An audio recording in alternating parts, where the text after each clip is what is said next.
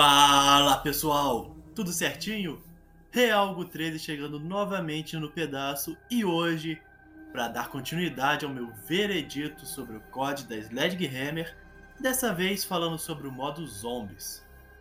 Bom, geralmente eu agradeço aos ouvintes sempre no final do podcast, mas hoje eu irei inverter isso aqui.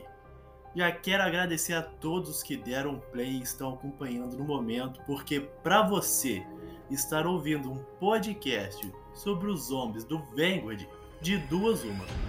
Ou você é muito fã de zombie mesmo e quer ouvir de tudo sobre o modo, ou você realmente é muito meu amigo, minha amiga, ou admira o meu trabalho aqui, porque olha que situação delicada foi esses zombies, hein?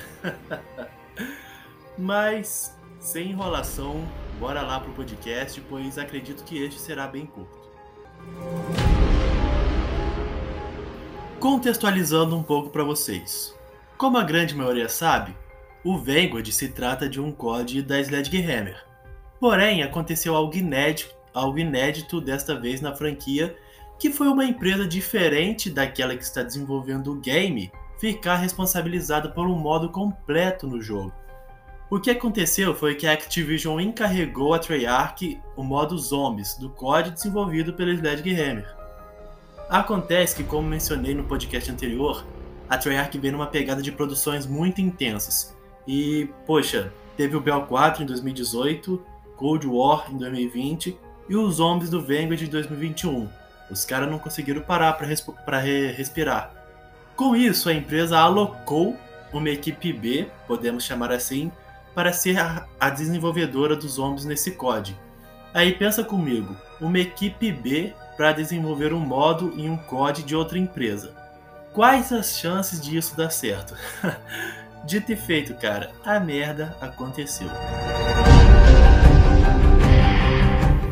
A Treyarch aproveitou estes zombies para ser um grande campo de testes. Decidiram inventar uma maneira nova de se jogar, excluindo o modo clássico de round-based que funciona da seguinte forma: em cada round vem um número determinado de zumbis e você tem que derrotá-los para avançar para o próximo nível.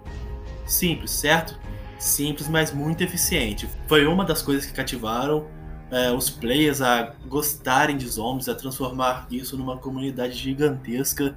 Claro, tem a história, a ambientação, enfim.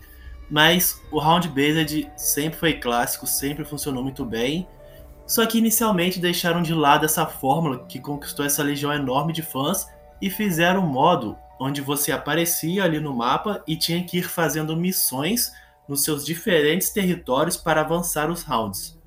O porém é que esta nova forma de jogar zombies é absurdamente entediante.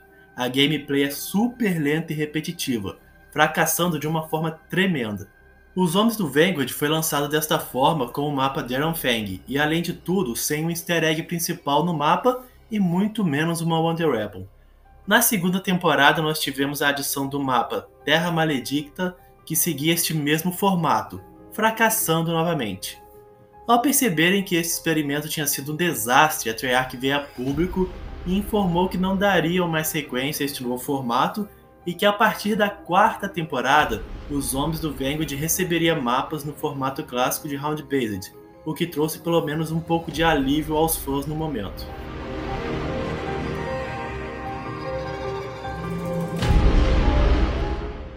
Na quarta temporada, nós temos então o lançamento do remake do mapa Shinonuma, que é um clássico mapa zombies e que originalmente foi lançado no World at War.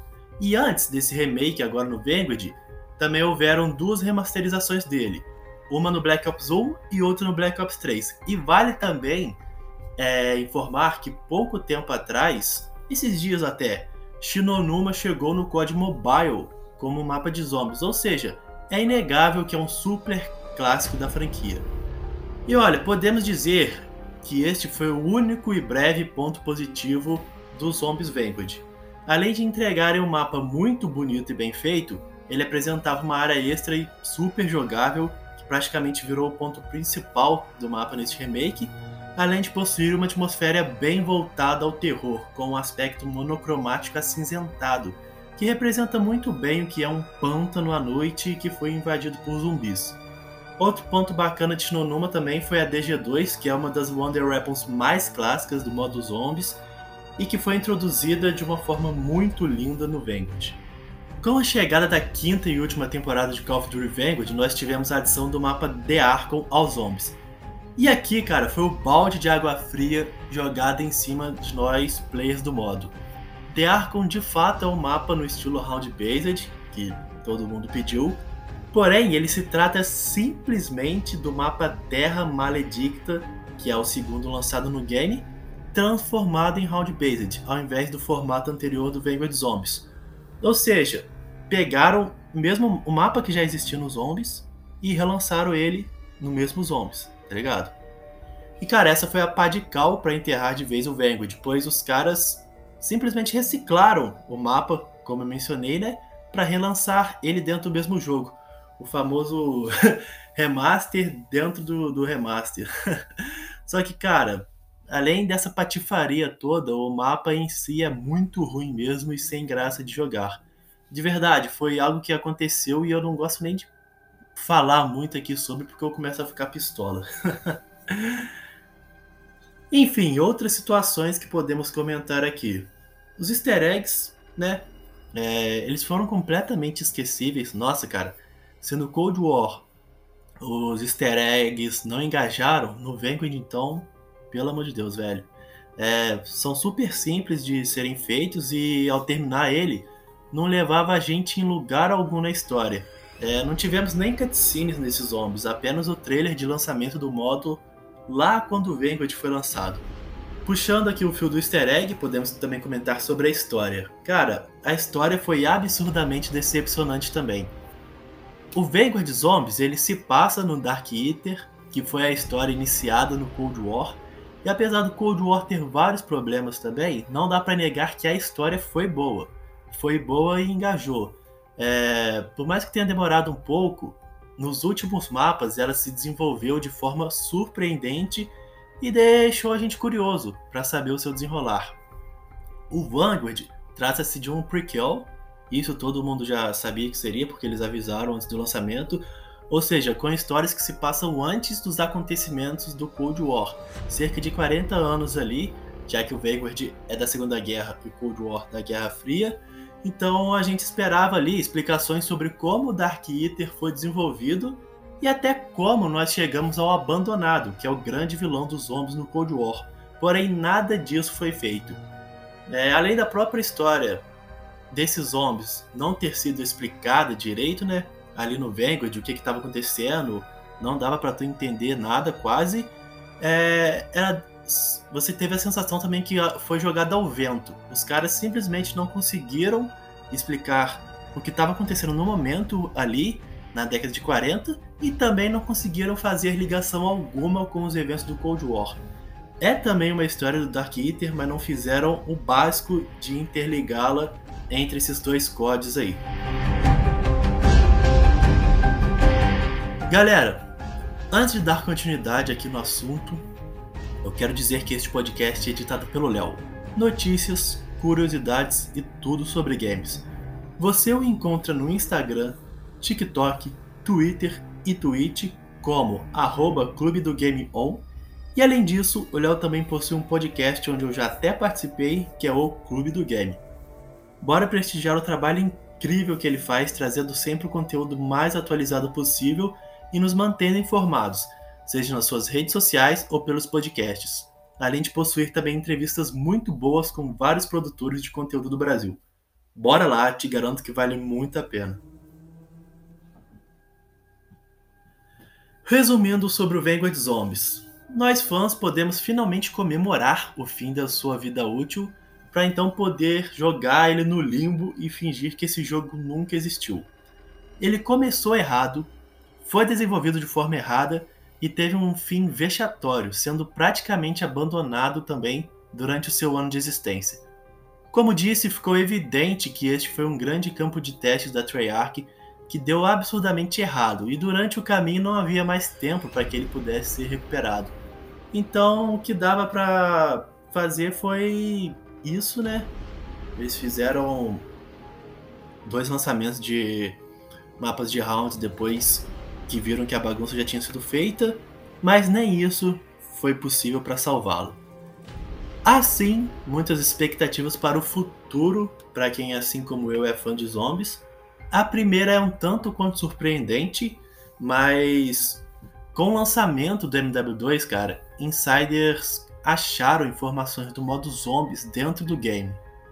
Por isso que eu digo, é surpreendente porque não se imaginava que pudesse ter algo desse tipo dentro do MW2. É, existem sim informações oficiais até que a Infinity Ward deu que queria ter trago os zombies para o MW, mas desistiram por dois motivos. MW que eu digo de 2019, tá? Desistiram por causa do tempo e também porque eles seguiram uma linha de realismo extremo naquele COD que seria difícil incrementar os zombies nele. Então por isso é um dos motivos de ser bem surpreendente a situação, né? Eles acharam de fato arquivos dos zombies dentro agora do MW2, não é especulação, não é rumor, eles de fato acharam lá.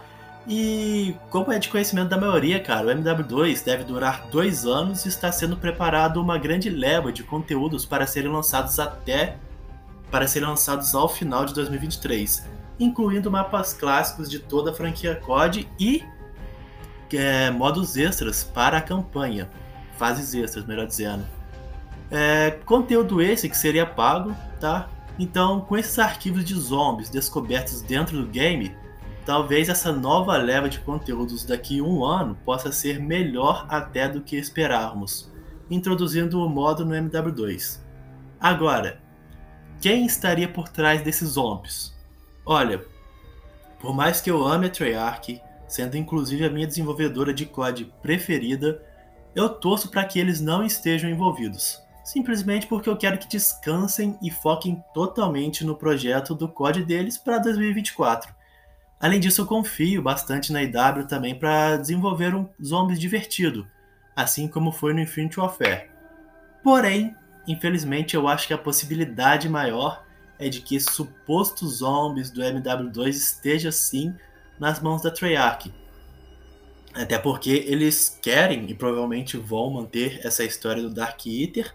E como é uma história iniciada pela Treyarch, acredito que eles vão manter essa unificação aí.